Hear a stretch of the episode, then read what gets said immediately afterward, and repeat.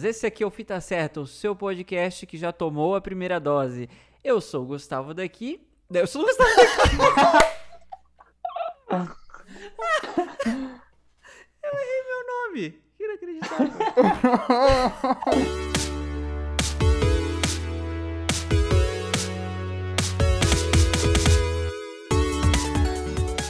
Fala, meus queridos! Esse aqui é o Fita Certa, o seu podcast que já tomou a primeira dose. Eu sou o Gustavo Damin e estou aqui com um homem cujo otimismo apenas é superado pela sua beleza, Carlos Fraga. Oh, eu pensei que ia ser André agora. Olá, boa tarde, boa noite, todos os ouvintes do, do podcast. Aqui é Carlos Fraga, o Carlota, e estou muito feliz, pois, como nosso amigo Gustavo falou, né, eu fui vacinado, então temos aqui um podcast de jacarezinhos, pois todos vacinados. Totodiles, né? E é isso aí, sois e fora Bolsonaro. e estou aqui também com um homem cuja beleza só é superada pela sua determinação, André Cardoso. Nossa, Gustavo tá on fire today. Boa. Gostei, gostei. Não vou mentir. Mas é isso aí, gente. Aqui André e muito feliz de estar gravando. Faz um tempo que a gente não grava, né? Tava com saudade dos meus meninos e saudade de falar água, conversar água. Inclusive, Gustavo, vocês não falam isso, né, em São Paulo? Tipo, falar água ou vocês falar falam? Água. Falar água? Tipo, desculpa, vocês usam, usam essa expressão? É um... Vocês usam essa expressão? Falar água ou não? Nunca ouvi isso. É tipo, é tipo, é tipo. Ai, meu Deus, eu não consigo traduzir sem falar. É tipo falar é, água. Fala... Jogar água papo é fora? Falar, é... Isso, isso, isso. É conversa fora, vamos. Jogar conversa fora. Falar Bom, água aqui? É, falar água, mas enfim, uma, Tá Eu vou criar a vinheta do, do momento cultura recifense aqui, porque todo episódio tem alguma expressão que vocês me ensinam. É. Exatamente. Eu- Aqui, tipo, dá pra você xingar ou pra você falar, tipo, de bobeira, assim. Vamos conversar água. Ou, tipo, mesmo tá conversando água aí, pô. É, tá conversando Quando o cara água tá mesmo. falando algo muito nada a ver ou alguma merda. Mas é isso, fica aí a lição. E é, é isso. Vamos, vamos fazer o que a gente sempre faz nesse podcast, que é conversar água. Mais uma água bem gostosa.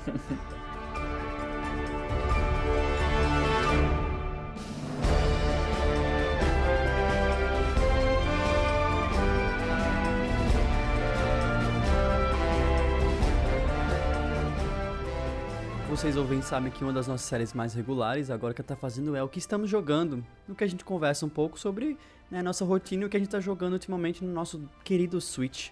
E eu vou começar perguntando pro Gustavo, porque eu queria muito que ele começasse com esse jogo que, né, é novo, mas não é. Gustavo, o que você está jogando? Bom, Dedeco, eu estou jogando o polêmico remaster de Legend of Zelda Skyward Sword. E por que, que é polêmico? Porque ele custa o preço de um jogo novo, mesmo sendo um jogo de 10 anos de idade, né? E é um jogo muito divisivo já originalmente, né? É, Skyward Sword, quando foi lançado pro Wii em 2011, ele... 10 ou 11? Foi 11, né, eu acho. Ele... Enfim, ele, ele- muita gente não gostou, porque ele era um jogo cheio de problemas. E ele é todo baseado em motion. Então a galera que acha que o motion era só um gimmick meio chato, não curtiu. Então. Muita gente ama, tem gente que fala que é um dos melhores Zeldas, tem gente que fala que ele não vale a pena. E. Assim. Acho que dá pra discutir brevemente sobre o preço, né? Ele custa 300 reais aqui no Brasil, 60 dólares lá na, na gringa. E eu não comprei este jogo. Eu estou jogando na conta de uma amiga. Ela me emprestou a conta dela e eu tô jogando. Ela nunca tinha jogado, então ela comprou sem titubear. E eu tô jogando da conta dela e assim, parte, eu fico feliz que eu tenho a conta dela pra jogar, porque eu não tava afim de pagar preço cheio nesse jogo. Tipo, eu- é um jogo que eu já joguei, eu já conheço a história. Eu acho ele muito legal. Eu achei, né? 10 anos atrás ele muito legal. Mas eu tô tipo, ah, sei lá, não tô afim de investir nisso. Não me parece que. Não me parecia que ia ter tanta diferença assim. Dito isso, hoje em dia eu olho pra esse remaster e eu. Eu diria que. Eu até compraria ele, sendo bem sincero pra vocês. Porque eu sinto que o jogo original tem muitos problemas. E esse, essa versão, ela é a melhor versão desse jogo, sem dúvida, assim. Eles resolveram muitos, muitos probleminhas que o jogo tem. E é engraçado porque os problemas de Skyward Sword, que eu posso falar deles um pouco aqui, é, eles são vários probleminhas pequenos que vai juntando e vira uma coisa gigantesca, entendeu? E, e a maioria deles está resolvido. Tem umas questões que ainda não, mas enfim. Eu ouvi alguns youtubers falando que essa versão ela tem um ponto muito importante que, tipo, quando a Nintendo lançou o Mario 3D All Stars, todo mundo falava, ah, não vale a pena porque qualquer emulador faz isso, né? É um upscale para HD e, tipo, ah, é uma emulação safada, né? Tipo, não tá valendo a pena esse preço. Você baixa qualquer pack de textura e você deixa o jogo mais bonito no emulador. E isso é verdade, né? Não tem como dizer que não. Mas o Skyward Sword HD, ele é melhor do que qualquer versão que você vai conseguir emular. Porque a Nintendo mudou elementos do jogo em si, entendeu? É, por exemplo, uma coisa infame do original é a Fi, ou Fi, que é a, a, sua companion, né? A amiguinha do Link que sai da espada e fica te explicando as coisas. E ela é insuportável na versão de Wii. Ela não calava a boca. E agora nessa versão do Switch, a maior parte, 90% do que ela fala é opcional. Então direto eu tô jogando e pisca uma notificaçãozinha dela. E aí eu lembro que, ah, nessa parte ela ia me interromper. Ah, nessa parte ela ia me interromper de novo. O tempo todo eu fico e, tipo, eu simplesmente ignoro. E o, o, o, fato de eu poder ignorar ela faz eu até gostar dela mais, sabe? Porque ela só me irritava. eu fico vendo umas comparações no YouTube e eu fico, meu Deus, esse jogo era insuportável. É, é sério, gente, é, é, estúpido. Você faz um negócio, ela para, ela para você para te explicar o que você acabou de fazer. Então, é, era insuportável e agora ela não te enche mais o saco. É, eu acho que a, só dando uma, uma observação, acho que é FI Fiofy, né? O nome dela? Que, cada pessoa, até os, os americanos fala tipo dos dois jeitos, então eu não sei. Fiofy, é, eu acho que ela amadureceu, né? Porque ela era bem tóxica 10 anos atrás. 10 anos depois, ela tá uma pessoa muito mais madura, que respeita o tempo e, enfim, da pessoa, tipo, ela pergunta se a pessoa quer, quer ouvir ela e tal, se é Mas interessante é, aquilo. É muito doido, né? Dá opção, né? É muito doido é. porque eu acho que isso foi tudo feito levando em consideração a, o público-alvo, entre aspas, do Wii, né? Não sei, eu imagino que tenha sido por causa disso, assim, porque realmente, tipo. Era, o Wii era meio for dummies, né? É, tipo... exato, exato, porque ah, é muito motion control e tal, não sei o quê. E aí, hum. porra, eles iam fazer um remaster desse jogo, que é o, tipo assim, o extremo no espectro de ser pra beginners, né, pra dummies, e você vai lançar no mesmo console que você lançou Breath of the Wild, que é um jogo que, tipo, foda-se, ninguém te diz nada, tá ligado? Tipo assim, uhum. boa sorte, sabe? Então, assim, é muito louco isso. Mas, realmente, Fi era bem insuportável mesmo. Mas que bom que melhorou, né?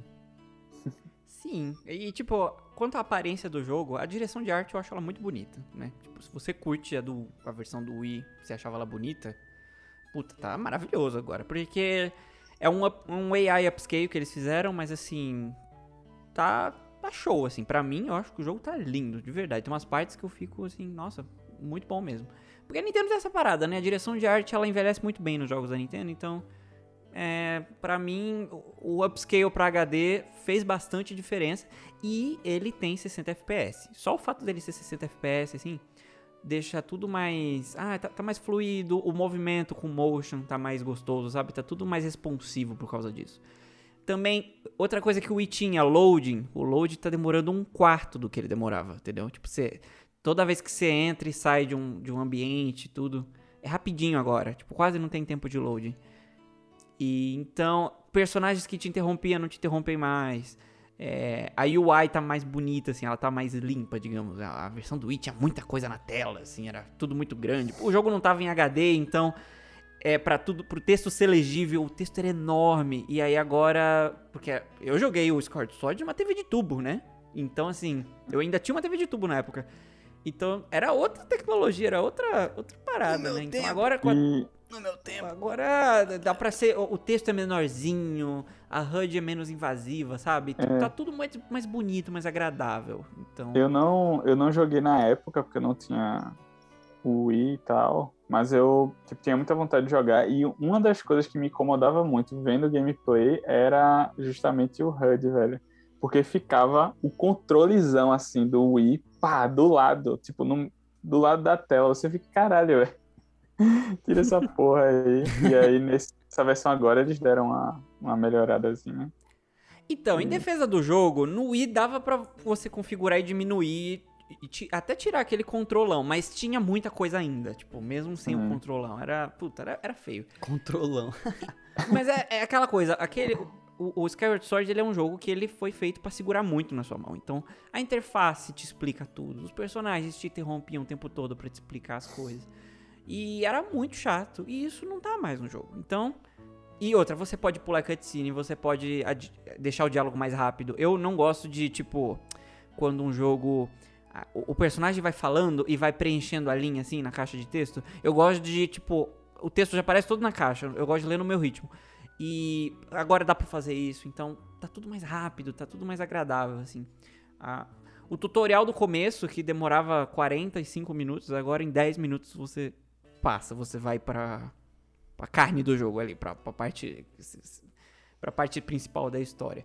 Então, assim, ainda é Skyward Sword, então se você não gosta de algumas coisas, tipo algumas decisões de design que ele tem, ainda estão lá, ainda é o mesmo jogo. Ele ainda é super em cima de motion, embora agora você tenha a opção de usar botões. Então, assim, se você odeia motion, você tem uma alternativa agora. Pessoalmente, eu não curto, tipo, eu não curti muito jogar com a versão com botões. Eu prefiro ainda o motion, porque eu acho que o jogo foi feito pensado dessa forma e tal. Mas eu ouvi dizer de muita gente que jogou tudo nos botões e funciona perfeitamente. Eu testei e achei legal também. E Cara, eu acho que se você quer jogar esse jogo, você tem curiosidade, essa é a versão pra você jogar, entendeu? Porque é, em termos de performance, de aparência e a interface foi melhorada e coisas que foram editadas do jogo mesmo, que se você for emular, ele não vai ser tão não vai ser tão bom, ele vai ser ainda a versão de Wii, que é uma versão pior, entendeu? Diga, Dé. É, Só queria complementar, na minha opinião, que o que você falou no começo é muito importante na história de Skyward Sword, que foi justamente a recepção, né? Eu acho que a Nintendo como um todo teve uma época que sofreu muito, tipo, quase um backlash por estar lançando vários jogos com gimmick, sabe? Então, vários jogos sofreram desse. Não sei se eu posso chamar de preconceito. É, bom. Enfim, um, um mini preconceito, tipo, ah, esse jogo gimmick. E eu acho que foi tão forte, tão forte, que infelizmente tira o fato, pra mim, ofusca o fato de que eu acho Skyward Sword um dos melhores Zeldas que existem no geral. Quando eu joguei, por eu ser, enfim, pelo fato do gimmick não me inco- incomodar, e esses certos problemas que você falou na época não me incomodou tanto. Ah, quer dizer, a Fai incomodou bastante, mas o resto foi, tipo, muito aceitável. No final, eu tive uma experiência maravilhosa. E a coisa que eu queria adicionar que você estava falando, eu acho que é o Zelda mais cinemático que tem. E eu acho que a Nintendo perde uma chance de fazer isso, porque eu entendo que a Nintendo quer focar muito no gameplay, né? Tipo, a Nintendo sempre foi, tipo, mecânica, a história não, deve, não devia ser o ponto principal. Mas eu gosto quando, me- quando a Nintendo explora um pouco mais nisso. Eu acho que no Skyward Sword eles dão muita personalidade pra Zelda, para os personagens que também fazem o cast lá, né, ao redor de Link, não só Link.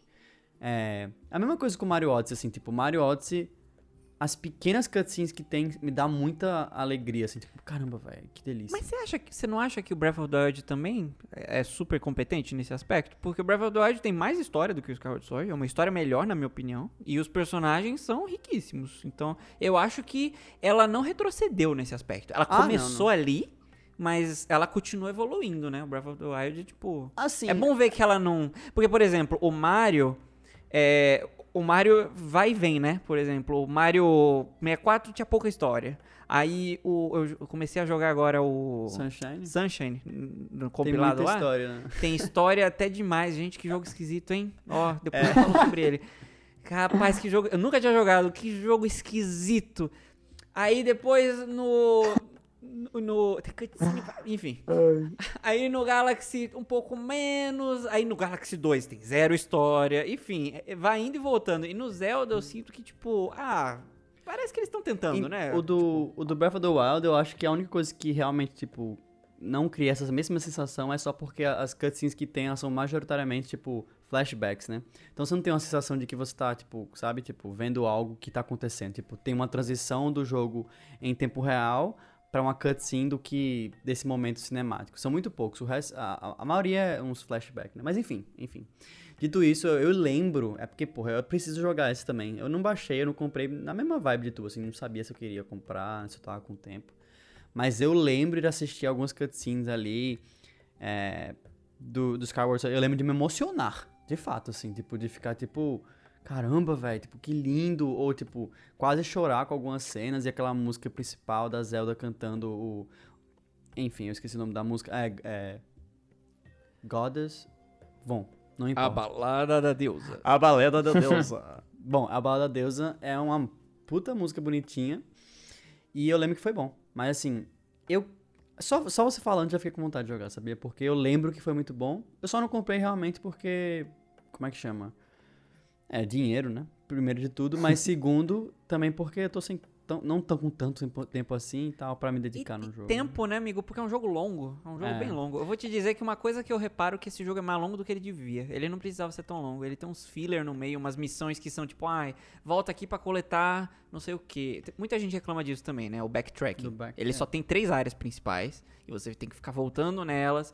E eu acho legal você voltar e explorar a memória de novo de uma maneira diferente, mas ele faz isso demais, eu acho. Eu acho que ele podia cortar várias partes ali que, tipo, ah, gente, isso não tá tão legal.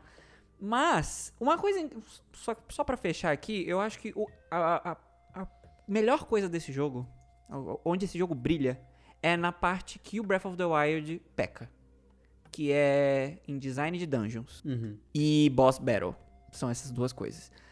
Esse jogo ele tem um dos melhor, uma das melhores dungeons que estão nessa série, nessa franquia, se não as melhores. E as melhores boss battles também. Elas são incríveis, elas são muito divertidas. A boss battle nesse jogo, ela é uma recompensa. Você passa pela dungeon, a dungeon tá, você quebra a cabeça, tenta fazer as paradas. Nem sempre é tão difícil, a dungeon geralmente elas são até fáceis, mas elas são gostosas de você atravessar. E no final ele te recompensa com uma boss battle que é gostosa de jogar, gente. É muito divertida. Tem um personagem que, que é a melhor boss battle de Zelda, ponto, assim. Tipo, é um chefe chamado Coloctus. Não vou nem entrar em detalhes se você nunca jogou. Quando você chegar nesse chefe, se prepara que é maravilhoso. Pra vocês terem uma noção, uma- a- essa minha amiga que é a dona da conta, a Monique, né? Já participou aqui com a gente. É, eu nunca tinha falado com ela desse, desse chefe. Ela passou. Ela, tipo, me mandou mensagem falando: Gu, eu acabei de passar por um chefe muito legal. Meu Deus, foi a coisa mais legal do mundo. E aí eu falei: Era o Coloctus? Ela, era o Coloctus. Então, assim, puta, as boss battles e as dungeons desse jogo são muito legais, são muito bonitas e muito divertidas. E no Breath of the Wild, que é um jogo impecável, eu amo, é meu jogo favorito da minha vida, mas esse ponto ele é meio fraco, né? Ele tem aquelas quatro dungeons que são legais, mas são. Ah, são legaisinhas, né? Elas são muito parecidas visualmente. E elas são meio fáceis demais. E as boss battles são. É porque. E, e- e a outra coisa que eu acho que Skyward Sword faz, obviamente que é um padrão dos Zeldas an- antigos, é que ele te introduz uma mecânica ou um item. E por ser linear, você usa o item no chefe, né? Você usa aquela ideologia, ou você. Então é muito, é muito fácil fazer. Você desenhar, né? Desenhar com o jogo Sim. linear. Com Breath of the Wild é mais difícil mesmo, realmente. Mas é por isso que eu tenho esperanças demais de que a inspiração de Skyward Sword vai ser muito forte no Breath of the Wild 2, né? Tipo, a gente sabe disso por causa dos trailers e até por causa do, do Aonuma falando sobre isso. Então, é, eu realmente espero que tenha essas coisas que você acabou de falar que sejam muito boas, que são muito boas no Skyward, no Zelda 2, pra criar o Breath of the Wild perfeito, né? Tipo assim, o Breath of the Wild com essas coisinhas um pouquinho mais é, polidas, assim, bonitinho. Eu já tinha as minhas críticas, sobre, não era nem sobre o jogo né, em si, porque eu tenho muita vontade de jogar o jogo. E a, a gente já conversou em outro episódio, né, sobre o preço e tal. E se as pessoas tentaram boicotar de, algum, de alguma forma, não funcionou, né? Porque a gente viu que Ah, não. Isso nunca. em Nossa, julho longe. é, esse, o Skyward Sword HD foi o jogo mais vendido nos Estados Unidos, né? Na, em vendas digitais. Então, foi um sucesso. E, é, tipo, não é como se fosse inédito, porque eu fui, eu ia dizer, não, mas o, o remake do Wind Waker no Wii U, ele também ele fez isso, né? Tipo, ele botou em HD e ele melhorou várias coisinhas que a galera reclamava no de GameCube. E ele foi vendido pelo preço cheio do que eram vendidos os jogos do Wii U, né? Só que eles eram mais baratos do que o de Switch. Mas eu acho que não era 60 dólares. Não sei. Eu acho que ele foi vendido por 50 40. dólares Hum. na época. Acho que ele foi Eu vendido acho por que- 50. É, pelo que eu lembro, era o mesmo preço do que os jogos. Tipo, eles, ele não era mais barato, sabe? Uhum.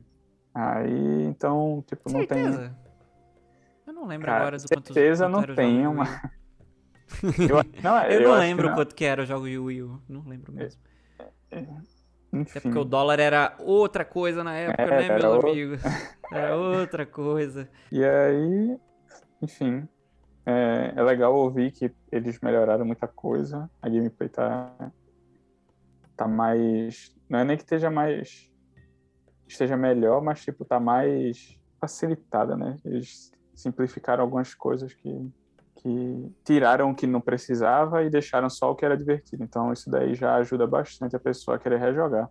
Porque eu não, eu não faço esse tipo de coisa, mas um amigo meu, ele foi testar o.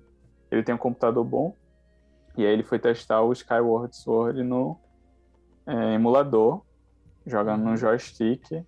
E não é tipo a parada mais simples do mundo, sabe? É bem complicadinho você configurar o, o joystick para ele fazer o movimento dos cortes, tipo, logo no começo Sim. já tem um tutorial, né, para você cortar as madeiras, e aí você consegue fazer corte vertical, diagonal, fazer umas sequências que você vai usar no resto do jogo para matar alguns personagens, tipo alguns inimigos, você tem que dar um corte específico.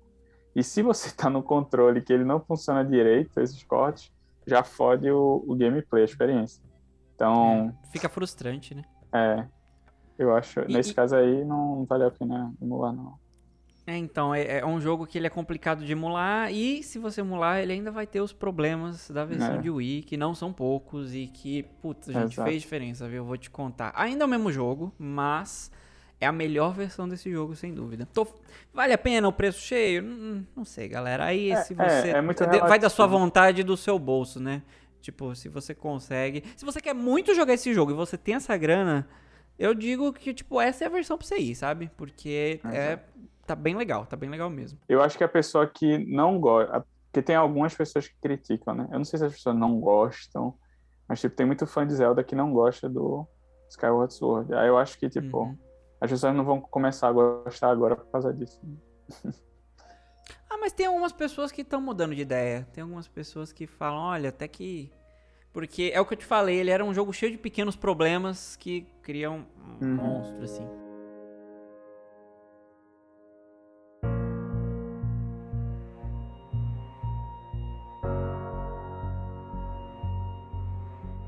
Falando de jogos um pouco mais antigos, mas que ainda merecem amor, Carlos Fraga, o que, que você está jogando?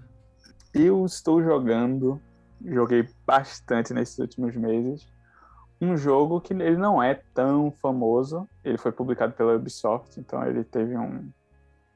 Ele, muita gente jogou ele, muita gente falou dele na época. Ele é um pouquinho antigo, mas o jogo é Valiant Hearts, que para quem não conhece é um jogo onde ele, ele conta através de alguns personagens é, as- o que acon- tipo a vida de algumas pessoas durante a Primeira Guerra, né?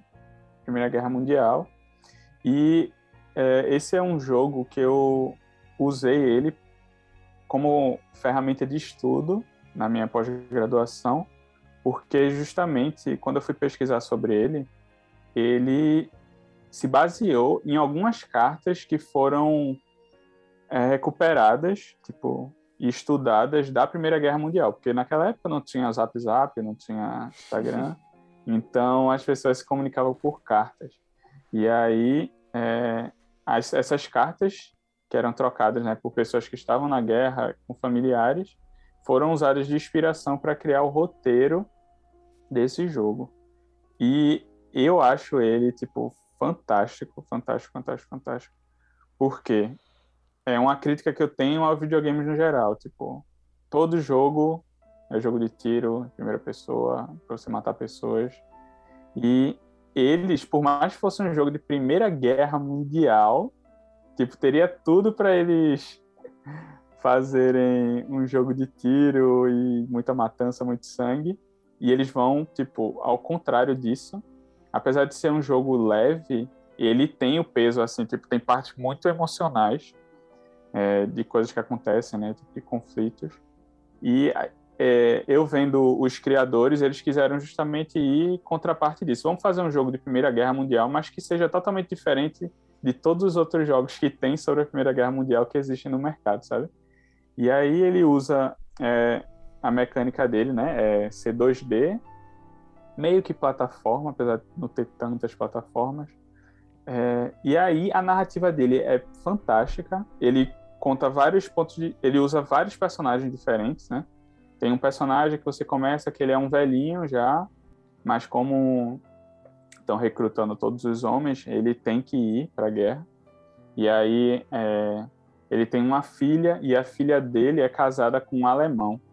E aí meio que já dá uma merda na família porque o cunhado dele é recrutado pelo exército alemão. Então eles são inimigos de guerra, só que eles se amam. Então é, é uma história tipo muito boa e muito fácil de se relacionar, sabe? O protagonista ele é inglês? É, é de qual país? É francês? Porque então, na é, França, nesse né, jogo. É, teoricamente, se você considerar que esse velhinho, que é o primeiro que você começa jogando, o protagonista, ele é francês, que é Emile. Mas, tipo, tem o melhor amigo dele que ele na história, que aí é um americano, que aí você joga muito com ele também. Eu esqueci uhum. o nome dele. Não sei se é. Esqueci. Mas enfim, é um americano que ele. Os Estados Unidos começam, tipo, com poucos. São só voluntários que vão antes da, dos Estados Unidos realmente é, entrar na guerra. Então, ele, tipo, não tem meio que um protagonista total, porque sempre fica. Tem vários capítulos que vão. Cada personagem tem a sua, o seu foco, né? Mas são de várias nacionalidades diferentes, porque Emil é da França, aí tem esse cunhado dele que você também, é, enfim, tem uma importância grande, ele é alemão, e tem esse americano, tem mais alguns assim. Tem o cachorro também, que é ótimo. E esse jogo, ele é eu, eu tenho uma admiração maior por jogos que, tipo, eles além de ter um gameplay divertido e ele ser feito para o entretenimento, ele tem um, um conteúdo que você pode absorver, sabe? Tipo, isso, a, tem coisas ali que são reais e que você consegue aprender jogando. Porque a coisa mais chata que tem quando você está na escola é tipo a galera bota uns jogos educativos entre muitas aspas para você aprender, né? Só que é tão chato quanto as provas que você faz, exercícios que você faz. Então, quando tem jogos assim, é, já me, me enche os olhos, sabe? Tipo, já dá uma, uhum. uma motivação maior. E a mídia de jogos é muito boa para aprender, né? Porque você tá muito investido, você tá muito dentro da história, então você fixa muito bem as coisas, né? Isso é bem legal quando um jogo consegue fazer isso. Exato. E esse, eu acho que esse é um jogo com umas das narrativas mais legais, assim, que, que eu já joguei. É um pouco. Eu já joguei bastante jogo, mas a história dele, sei lá, é muito. É, você fica muito entretido, sabe? Tipo, se você parar. Tem uns momentos que, sei lá, tem. Porque tem um momento que você conhece um cachorro, né? Que aí ele vai te ajudar é, a passar por alguns obstáculos e tal. Só que ao mesmo tempo, tipo, durante o gameplay você vai se apegando ao cachorro e aí tem uma hora que você fica, ah, meu Deus! Mas eu não quero dar spoiler, porque é muito massa. E aí, é... esse jogo, ele tem para várias plataformas, ele é um jogo já de 2012, eu acho. Ele é publicado pela Ubisoft, como eu falei. E para o Switch eu vi que tem um, ele tem, ele é um preço reduzido, né? Ele não é que nem o Zelda, que é 60 dólares. Ele eu acho que tá uns 20 ou 30 é dólares na eShop. E eu dei uma pesquisada no Mercado Livre para os ouvintes aqui do Brasil. É, é uma edição especial muito legal que vem com ele e Child of Light. Tipo, hum. você compra meio que dois jogos pelo preço de um. Child of Light eu nunca. Vai estar jogo legal, Child of Light. É, eu nunca joguei, só que eu sei que ele é um jogo muito bom, porque eu sempre ouvi coisas boas dele, tá? Cara, Então, eu sinto um- saudade da, quando a Ubisoft fazia essas paradas meio, tipo, fora da caixinha, mais bonitinha, assim, tipo, ah, sei lá. Eu, eu sinto que ela faz muito tiro em terceira pessoa hoje em dia, e é sempre isso, e, cara, era, essa época saíam umas coisas tão legais, né? É, eu, Flight a, é top também. a Ubisoft, eu acho que ela tem uma divisão que ela trabalha nesses jogos assim, que é tipo, eles têm uma vibe meio indie, só que com mais budget. E tem Uhum. aquele, os triple A's dele, que é tipo, eles meio que são a mesma coisa, assim. O Far Ubisoft Cry, The Game. É. Far Cry, Assassin's Creed, Watch Dogs, eles sempre têm aqueles mesmos coisinhos, né? Tipo, Ah, é. elementos de Não exploração. vamos esquecer de todo- Rainbow Six também, lá, o E Tom Clancy. Tom Clancy que é dito, o nome dele, o nome dele é tipo Blood Mary, assim, se falar mais de três vezes assim, vai aparecer a Ubisoft. Oi? Você quer, você quer mais um? Você quer mais um? Sabe, tipo, porra é foda. Mas eu tava vendo agora. É. Foi desenvolvido pela Ubisoft Montpellier. Montpellier. É, eu tava vendo o gameplay agora justamente pra entender, porque eu nunca tinha visto o gameplay, eu só tinha visto trailers assim, falando, tipo, ah, nunca tinha jogado. Primeiro que nunca joguei, né? E nunca tinha visto um trailer assim. Eu tava tentando entender a mecânica de fato. E me parece um pouco com Inside, assim, que Inside ou Limbo, assim, que é, Exato. é uma plataforma com alguns, algumas coisas que você interage e você meio que. Bom, é muito fácil morrer pra você tentar de novo fazer da forma correta. Ou, ou tu acha que. É um puzzle plataforma, assim? É, É, exata, é exatamente isso. Tipo, foi, Hum. eu não tinha pensado em Inside, em Limbo, mas é, é a mesma vibe, assim, tipo, do gameplay. E uma das, tipo, como eu usei ele como ferramenta, é, eu, fiz- eu estudei ele, né, tipo, de fato. Eu queria, quando eu fui escolher um jogo que tivesse um conteúdo é, educativo, eu queria um jogo que também não fosse tão difícil de qualquer pessoa. A gente queria testar com várias pessoas diferentes, né? Pessoas que jogam e pessoas que não jogam. Então esse jogo é foda também por causa disso. Ele tem uma profundidade muito grande, só que ele é muito simples de jogar, sabe? Tipo, e ele é basicamente puzzle. Tipo, você andar, tem história e tem puzzle. tô curioso pra saber Então. qual foi o outro jogo que tu escolheu. Não, eu tipo, eu só usei esse, só que Ah. antes dele a gente tinha pensado em outros, sabe? Tipo, Assassin's Creed, que tem muito conteúdo histórico dentro, só que a mecânica dele é absurdamente difícil e é um jogo super pesado também. Valiant Hearts é doutorado bem de Carlos é patrocinado pela Ubisoft. É, a gente tinha pensado em outros também, Eu acho que. mas esse foi o, o ideal, assim, sabe? Ele, Nesse, um parecido podia ser. Como é que chama? Papers, Please, né? Papers, Please é bem nessa Papers, vibe. Please era uma, era uma... É que o Papers, Please, ele, ele é um puta jogo, eu amo. Só que ele não. Ele é um lugar ficcional, né? Ele é tipo, ele não te ensina. Assim, mas ensina, porque ele é Não, um então. ficcional meio. Exato, Meio real, ele né? tem... Assim, mas é um É. jogo super Sim, triste, é, né? ele é uma paródia, ele é uma paródia soviética ali, né? Aquela burocracia, aquela parada tudo, mas É um jogo E- estressante. mas- É, e de, de qualquer forma, ele ainda se ensina, tá ligado? Porque uma coisa que eu aprendi é que, tipo, no começo da pesquisa, eu tava muito, a gente tava muito focado em jogos que, tipo, realmente tivesse história. Só que na real, velho, todo jogo, todo jogo bem feito, ele tá ensinando alguma coisa pra pessoa que tá jogando, sabe? Tipo, é um papo que eu Olha já que tive até com o André. frase, é, eu já tive um papo com o André off topic, que o André também tinha aberto os meus olhos, tipo, um exemplo, as crianças que nasceram é, jogando videogame, tipo, desde criança, elas estão ali, tipo, tem um contato, tem um videogame, elas meio que desenvolveram, eu não sei se é, é a palavra certa, mas, tipo, habilidades meio cognitivas que gente que não nasce, que não cresceu jogando, não tem, tipo, como manusear um controle ou raciocínio lógico de como os levels dos jogos funcionam, sabe? Ah, mas para fazer isso eu tenho que fazer aquilo e tal, tal, tal. E é, quando uma pessoa mais velha vai pegar isso pela primeira vez para jogar, ela tipo demora muito mais. Uma pessoa que cresceu jogando, ela tem outra outra visão, sabe? Tipo, é, é muito mais rápida para resolver. E jogos assim de puzzle, tipo Zelda tem muito puzzle, é, enfim, em vários jogos que usam lógicas de puzzle, é, isso meio que estimula é, o aprendizado, sabe? Tipo, isso É. pode tem muitos benefícios para essa nova geração. Eu acho que além disso, tipo, é bem off-topic também, mas assim, é, essa parada de você ter ficado preso em tentar escolher um jogo que fosse muito historicamente preciso, né? Tipo, assim, eu tive umas aulas de, de, de game design que a gente falava que, tipo, assim como o filme, qualquer mídia, tipo, os jogos não são mais do que um mero reflexo do contexto sociopolítico. Então, assim, você como dev, o designer que você está fazendo o jogo, tipo, você que meio que reflete esses valores, entendeu? Por isso que eu acho que Papers, Please, tipo, é uma paródia, mas ele reflete vários valores que, o, o, designer Lucas Pope, do jogo, ele queria passar com esse jogo. Inclusive, todos os jogos de Lucas Pope são muito legais. Tem esse, tem o Return of the Obra Dinn, que eu acho que tem um demo no Switch. Eu acho que tem no Switch também, Return of the Obra Dinn. Obra Dinn. Uh, mas, é, tipo, meu professor defendia isso, que, tipo não importa, as pessoas vivem, é, amam falar a frase, sabe? Pra que, que vocês vão colocar política em jogo? Política assim, no sentido geral, né? Tipo, politizar uhum. jogo. E, tipo, não adianta, pra, é, meu, na opinião do meu professor e na minha também, é que, tipo, tudo é reflexo, né, do, do contexto. Não tem como um jogo não ser político, né?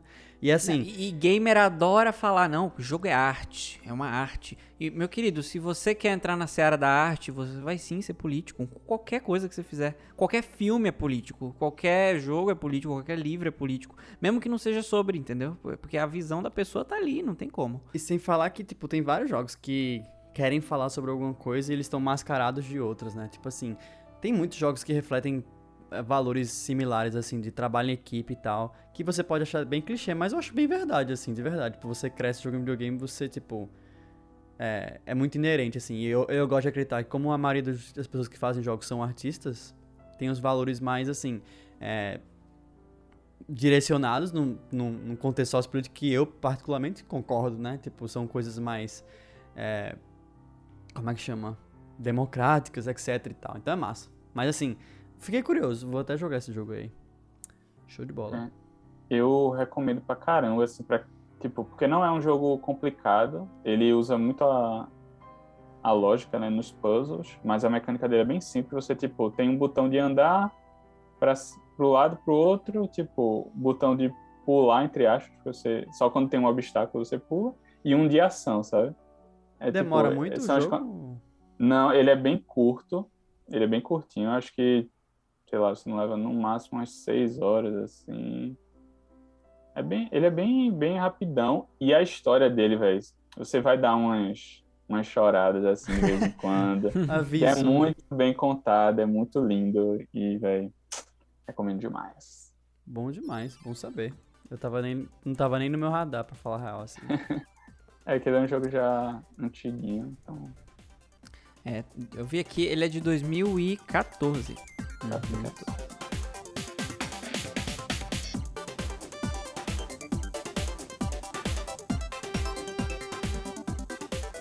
Às vezes quando não tem nenhum jogo novo que te interessa, você pode fazer duas coisas, né? Você pode voltar pro passado, como eu e o Carlos, e pegar uma coisa é, antiga para dar uma nova chance. Ou você pode fazer como o André, que faz os próprios jogos. Não é mesmo, André? Conta pra gente, o que, que você anda fazendo?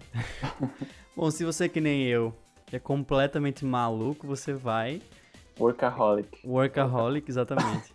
você joga esse jogo que eu gosto de chamar de. Né, que são uma piada que eu, eu, e o Rick, que já veio participar desse podcast, a gente compartilha, que é o jogo. Se não é o bonzão, vai lá e faz. Que é o Game Builder Garage. que é o jogo que a Nintendo lançou. Que é. Bom, é um jogo, obviamente, onde você faz jogos. Então é basicamente uma ferramenta que a Nintendo lançou para Sinceramente, assim, eu acho que é direcionado para crianças, mas na real, tipo, eu acho que coloca para qualquer pessoa, assim, é, que não souber programar, ou até quem sabe, que é o meu caso.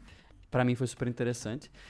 E ele tá na mesma linha de tentar ser um tipo Little Big Planet, um Dreams, é tipo esse esse meta-universo de tipo um jogo para criar jogos, né? Uh, é, é, só uma, uma coisa, o ouvinte que não sabe, imagina um caminhoneiro. Ele trabalhou, fez um longo frete e chegou em casa depois desse frete e tal, vai descansar, ele liga Truck Simulator pra, pra jogar. Esse é o jeito do caminhoneiro relaxar. Esse é o André com esse jogo, basicamente. ai, ai. Ai, gente, mas é isso mesmo. E ó, ó, é o seguinte, tipo, vamos lá. É... O jogo é muito interessante porque ele tem um twist assim, tipo, ele tem um toque da Nintendo particular em relação a isso, né? Tipo, eu usei um pouquinho de Little Big Planet, Nunca, nunca usei Dreams. Já joguei, obviamente, Mario Maker também. E o Mario Maker tem um pouco disso já. Você já percebe, né? Ah, é uma ferramenta. Então, qual é o toque da Nintendo para você fazer algo que supostamente é um pouquinho mais trabalhoso, ser algo prazeroso, né? Então, quando você joga Super Mario Maker, você percebe que, sei lá, tá tocando uma música no fundo. Aí você arrasta os bonequinhos lá, as coisinhas, aí o, o sound effect, né, o, o efeito sonoro, ele vai se ajustando de acordo com a música no fundo. Por exemplo, para, aí faz um sabe? Tipo, ele vai ajustando. Tem vários pequenos detalhes que é coisa da Nintendo. Só que aí no Game Builder Garage, eles foram, tipo, pum, chutaram a porta com a perna e tudo, assim, tipo, vamos fazer uma coisa mais Nintendo possível, que é pegar e fazer com que todos os bloquinhos, porque você constrói os jogos dentro do Game Builder Garage com blocos de lógica, né? Eles são os bloquinhos, tipo, o bloquinho do personagem, o bloquinho do botão apertar B. Todos os bloquinhos são personagens. Então eles têm um visual, tipo, eles têm um, ícone, uma, uma, carinha, né? Um, um design. E eles têm personalidade também. Então quando você faz o modo single player do jogo, que ele tá te ensinando a usar as ferramentas, esses bonequinhos conversam com você. Então, tipo assim, você tá jogando, ele faz. Para esse tipo de lógica, é bom a gente chamar o nosso amigo o Nodon do botão. Nodon é como eles chamam os nodes, os blocos. Então eu vou chamar o botão, ah, o botão. E aí, galera, tô aqui pra apertar, apertar, apertar. Tipo assim, é uma coisa bem de tipo pensar em personalidades individuais para esses personagens. Então, se ele é o, o, o bloco de, de botão, ele vai falar frases que tipo que ele é muito agitado, ele gosta de apertar coisas, apertar tudo que ele vê pela frente, né? É um, ele cria um deve, personagem. Deve ser cheio de trocadilho do jeitinho que a Nintendo Nossa, gosta, né? Muito, muito. Tem o Counter, que é um robô, que é um, um, um, bloquinho de lógica que você vai adicionando, tipo, aumentando o número, né? De 0, 1, 2, 3. Ele é um robô, ele... Vamos contar, vamos, é, é tipo assim, bem específico. Tem um Destroyer, é, o Destroyer, tipo eu quero acabar com todo mundo. é muito louco. tipo, é, tem uma espada muito. Então, assim, ele cria um. Eu gosto de falar muito essa frase. Ele faz o criar jogos, porque para mim, uh, o game feel de jogo é muito importante. Então, assim, é muito meta isso pra mim. Tipo, um jogo com game feel bom, foda. E eles conseguiram fazer uma ferramenta com game feel bom. Porque tem som, tem personagem, tem estética, tem personalidade, tem narrativa. Então, assim, é muito massa, velho. Então, assim, eu fico muito pirando, assim, eu gostaria que todo mundo tentasse. Porque, assim, eu já fui um designer que não sabia programar e tal, e aprendi da forma mais difícil. Eu fico me perguntando como seria se eu fosse introduzido dessa maneira, assim, tipo. É muito massa. E o tutorial que tem no começo é muito explicativo, é muito bom. Então, assim, é. Porra, eu não consigo, eu não consigo nem imaginar como é pra criança, assim, ter, sentir o poder de, tipo, vou criar minha própria parada, assim, sabe? Que para mim já é massa. Imagina pra, uhum. pra molecada. bem, bem boomer. Pra essa molecada aí. É...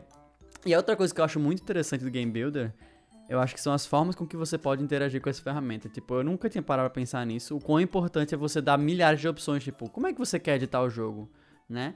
Então, assim, os trens principais que tem é tipo, vamos supor que você ligou seu Switch no dock e você está jogando com, sei lá, um Pro Controller normal. Então, o primeiro modo que ele te dá para controlar o jogo é usando o motion control. Então, o seu, o, o seu, né? O cursor do jogo é controlado pelo motion do controle. Uhum. E é super de boa usar, porque você clica com os gatilhos e vai usando o motion control para fazer clicar, arrastar, conectar os blocos de lógica, beleza. A segunda opção, que é uma muito boa, que igual ao Mario Maker, é justamente você jogar no handheld, né? Você tirar ele do dock e usar a mão, certo? Tanto é que um dia desse eu tava, tipo, fazendo uma coisa que demorou muito tempo e eu tive que ficar muito tempo parado. Aí eu liguei o Switch e comecei a fazer um projetinho no Game Builder Garage e, tipo, tava usando a mão e foi perfeito, assim, tipo, é muito massa o, o pegar e sair conectando blocos, né? Tipo, você usar uma programação de visual que não tem código, é só blocos e conectar blocos, né? Então, com é muito intuitivo com o dedo. Só que a terceira e a mais louca para mim, que eu acho que é tipo doideira assim, pensar que a Nintendo parou e implementou isso é que você pode usar um mouse. Você pode conectar um mouse no dock e usar What? um mouse. É, exatamente. é muito doido. Então, assim. Tu eu... testou isso? Amigo, eu fiz muitos jogos com mouse. Foi uma delícia. Teclado também? Não, teclado não, só o mouse. O teclado nem precisa, né? Porque não tem nada hum, especial. Mas assim, é... E para mim foi massa, porque primeiro eu fiz com mouse com fio, porque eu achava que só ia funcionar com, com fio, né? Sei lá. Só que depois eu testei com mouse, esses mouse que tem um mini hubzinho de USB assim, pra você colocar, e funcionou igual. Então, assim, eles estão te dando milhões de formas de interagir, interagir com o jogo, que eu acho muito bacana, sabe? E assim, porra, é muito bacana porque é o jeitinho da Nintendo, véio. ele é muito bem feito, é, é, a trilha sonora é perfeita, o visual, a estética é muito bacana. Eu acho que o único defeito do jogo, que eu posso dizer assim, tipo, é, como, como eu só posso eu só posso falar assim fazer essa comparação porque eu sei que Carlos já tentou por exemplo usar Unity né? Motor gráfico fazer jogo. A única coisa que é muito chato do Game Builder Garage mas eu entendo o porquê. Mas é que imagina tem o, o lugar onde você cria o jogo vamos chamar de blueprint né o a área de criação então os blocos de lógica não tem diferença nenhuma entre bloco de lógica e bloco do que, é objeto no mundo. Então, as coisas que são programação que nunca vão aparecer são blocos, e as coisas que aparecem no mundo, tipo um cubo, uma maçã, são blocos. Então, fica um tipo assim uma confusão bizarra quando você porque você não tem um editor do mundo em 3D. Não, só tem os blocos. Agora, por que que eu entendo? Óbvio, eles querem fazer isso porque é a forma mais simples possível de você pegar e tipo, essa lógica, controla esse, esse bloco, vamos supor esse personagem, liguei, puc, acabou, entendeu? Mas quando você tenta fazer um pouquinho, coisa um pouquinho mais complexa, aí, meu irmão, começa a ficar muito louco, muito louco, muito, muito, muito insano. E é complicado, porque assim, é... porra, tipo, não tem um negócio de editar o um mundo em 3D, é foda. Então, mas essa é uma constante de todo software que tenta simplificar demais uma parada para ensinar, né? Quando você tenta extrapolar ele e usar para fazer coisa complexa, começa a ficar impraticável e difícil demais. É sempre assim, né? Quando...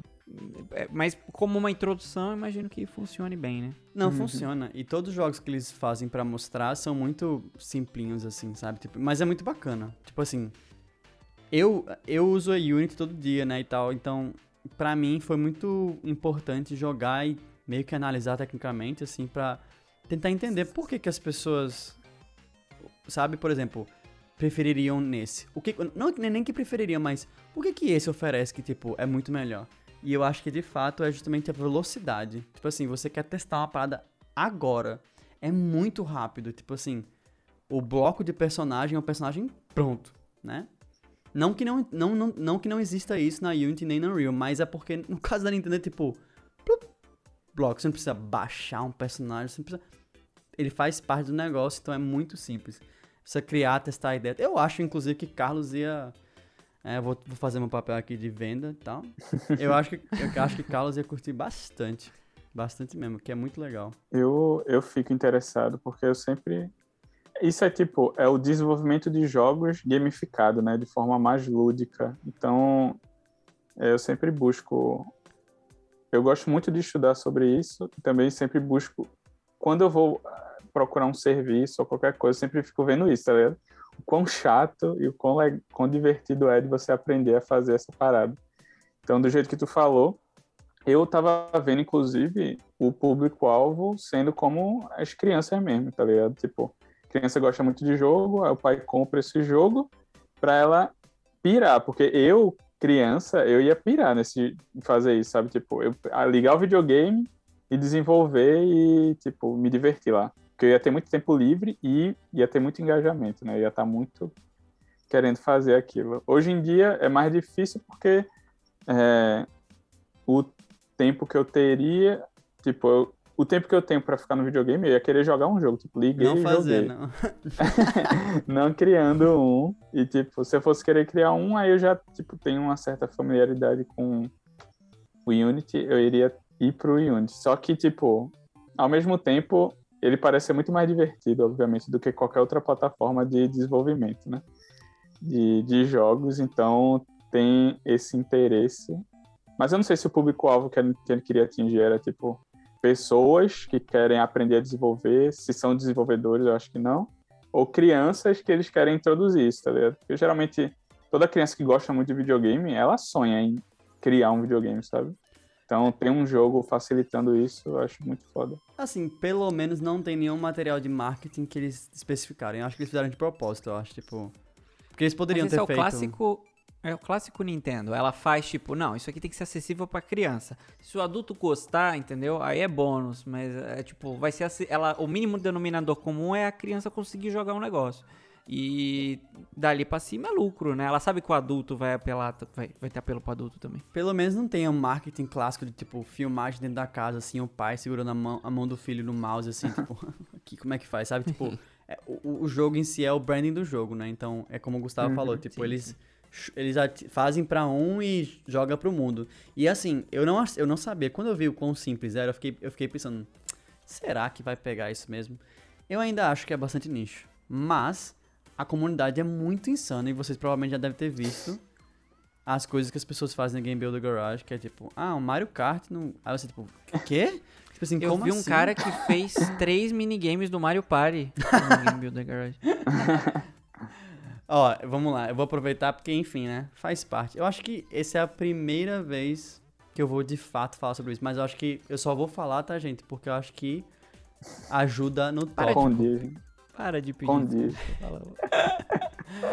Como é que chama? Eu acho que ajuda no debate, né? O contexto é que eu, eu fiz três, três minigames do Mario Party como uma forma de experimentar, né? Tipo, eu tenho um canal que eu já faço isso, de experimentar recriando, eu fiz, pô, fazendo Game Builder, e foi muito divertido. Inclusive... Pera, nessa- o, o- pera o, o, o cara do Mix and Jam, aquele gostoso, é você? Deus do céu.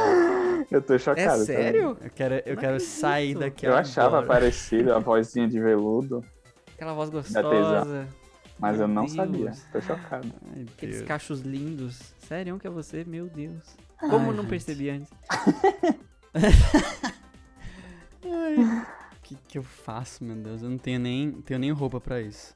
É, bom, e aí eu fiz e foi um experimento legal. Ah, tipo assim, eu encontrei essas duas barreiras que eu tava falando, né? Tipo, é muito complicado esse negócio de você fazer o ambiente e o lógico no mesmo lugar. Tipo, se você for ver os meus, é, vamos chamar de as minhas telas, são muito confusas, né? Tipo, coisa que quando eu era criança eu olhava e fazia, velho, as pessoas estão fazendo uma calculadora no Little Big Planet, que porra é essa? Tipo, só que essa pessoa hoje em dia sou eu, tá ligado? Então, assim, eu me tornei quem eu mais temia. E aí, é, além disso também, eu acho que é limitado em si. Por exemplo, os blocos, vamos supor. Você só pode usar 512 blocos. Tipo assim, então se você quer fazer uma coisa grande, acaba muito rápido, assim, sabe? Então, é, eles fizeram de propósito, né? Pra você fazer mini-jogos. E é isso aí, curtir, não sei o quê. Mas eu recomendo, a trilha sonora é uma, é uma delicinha. E eu acho que ele não é full price. Falando em preço, já que a gente falou em preço bastante aqui. Uhum. Eu não, eu não sei se ele é full, full. Tipo, não sei se ele é 60. Eu acho que ele é 40 ou 30, hein? Olha lá. Então, assim, é um experimento que surgiu no, no Labo. No Nintendo Labo, você podia fazer seus próprios joguinhos, assim, que usava a mesma lógica de blocos. E era muito simples. E surgiu daí, né? O Game Builder Garage. Eles pegaram a gente podia fazer um jogo inteiro disso. Então, assim, eu acho super bacana. E eu acho que tem demo. Tem demo na eShop, inclusive. É, Exatamente. Estou aqui no, na página dele da eShop BR. Ele está por 149 reais. isso. Ele é realmente mais baixo do que. E tem a demo do jogo disponível agora. Olha aí. Uma pena que ele não tem uma localização em português, né? Porque para as crianças do. Brasil seria muito legal. Uma pena mesmo. É, é uma Né, pena- Nintendo? Uma pena, né, Nintendo? Nintendo. Caramba. Não, Se é, ao menos vocês pudessem fazer algo a respeito. Eu até, Ai, ai, sabe, ai. eu até. A não aceitar é uma palavra muito forte. Tipo, eu até aturo, né, essa questão da Nintendo ser a única empresa que não muda preços demais, né? Tipo, ok, vamos aturar, mas, porra, faz alguma coisa sobre essa lo- a localização, velho. Porque realmente, tipo. País, o Brasil é um país muito, muito forte, né? Tipo, se você realmente quer engajar as pessoas a, tipo, jogar o jogo, tipo, mal sabem o mercado que eles estão perdendo, né? Porque se botar jogo no Hum. BR, porra, ia ser show. Mas enfim, dito isso, eu acho que Carlos ia gostar muito do aspecto do da criação mesmo, né? Do, da, da prototipagem rápida de jogos. Eu acho que Gustavo ia gostar muito da, do modo single player, né? Que é onde eles mais brilham essa personalidade dos personagens, dos próprios blocos de lógica. Porque eu sei que você tá jogando Earthbound e você curte muito isso, tipo, essas pequenas. é, esses pequenos detalhes de cada personagem e esses trocadilhos que eles têm e tudo isso. Tipo, eu acho que você ia curtir muito. Tipo assim. Assim. E a- o que você tava falando, cara, só pra finalizar, eu acho que a última coisa que eu queria falar, tipo. Ele é uma forma extremamente lúdica, mas todo o conhecimento que você pegar dele, você vai usar pro resto da sua vida se você for fazer qualquer coisa, assim. Porque, no fim das contas, os blocos são lógica. E eu acho que essa é a quebra de paradigma mais importante pra quem quer desenvolver, entendeu? Pra mim, foi assim. A minha jornada é 100% assim. É tipo, eu não pensava que eu ia conseguir nunca programar ou até desenvolver jogos. Então, tipo, só que aí, quando você quebra o paradigma do o que, que é no fundo e tem alguma coisa, alguém ou alguma ferramenta que é capaz de te mostrar que, tipo, não, é só isso e isso. É bem simples, né? No caso do Game Builder Garage, quando você tá no tutorial e tem um personagemzinho falando com você, ele faz: Olha, você quer fazer um jogo onde você destrói inimigo quando você toca nele? Então você vai criar um sensor de toque.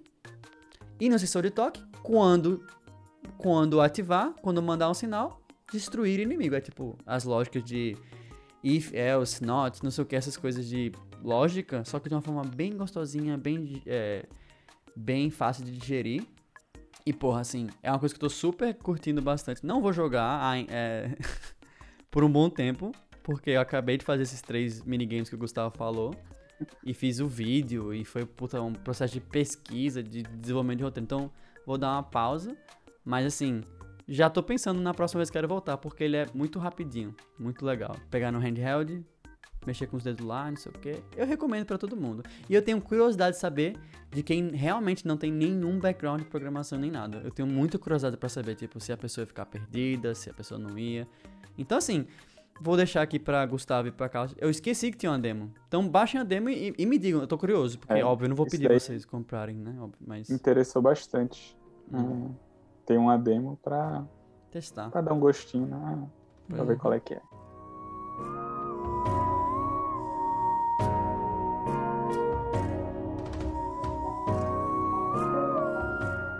Bom, gente, então, assim como o tempo livre do André, chega ao fim mais um episódio do Fita Certa. Eu sou Gustavo Damin, arroba euguruba no Twitter. Aqui é o Carlota, Carlos Fraga. É, o, Car... o Cariota no Twitter. Agora eu Tem decorei. certeza? Tenho certeza. Tenho certeza, tenho certeza porque eu tava conferindo agora, por isso que eu demorei um pouquinho. Eu amo que tem autoconsciência, tipo, caralho, eu vou fuder essa parte, mano. Sabe? É, é eu, o, arroba o Cariota no Twitter e no Instagram Meu é Deus. Carlos Fraga BN, meu arroba. Então, Manda os foi biscoitos. muito legal o episódio de hoje, né? Foi até educativo sem a gente combinar, mas É verdade. É verdade. História, programação. né? é, Religião, que é, no caso Zelda. Meu Deus. Bom, e eu sou. eu tô no Twitter e no André. a rede social André. Clássico. E eu sou o André e tô no Twitter e no Instagram, nos dois como André Underline MC. Inclusive, só pra adicionar, eu sempre eu faço essas experimentações com Game Builder, por exemplo, no meu Twitter. Então, sei lá, se te interessa, tá lá. Tá lá facinho pra você é, absorver esse conteúdo. E é isso aí, por mais episódios educativos, foi muito gostoso. Então é isso, pessoal. Continue estudando, não saiam da escola e beijo. Tchau, tchau. Muito obrigado. Até a próxima. Minha moto estudava, hein? Então.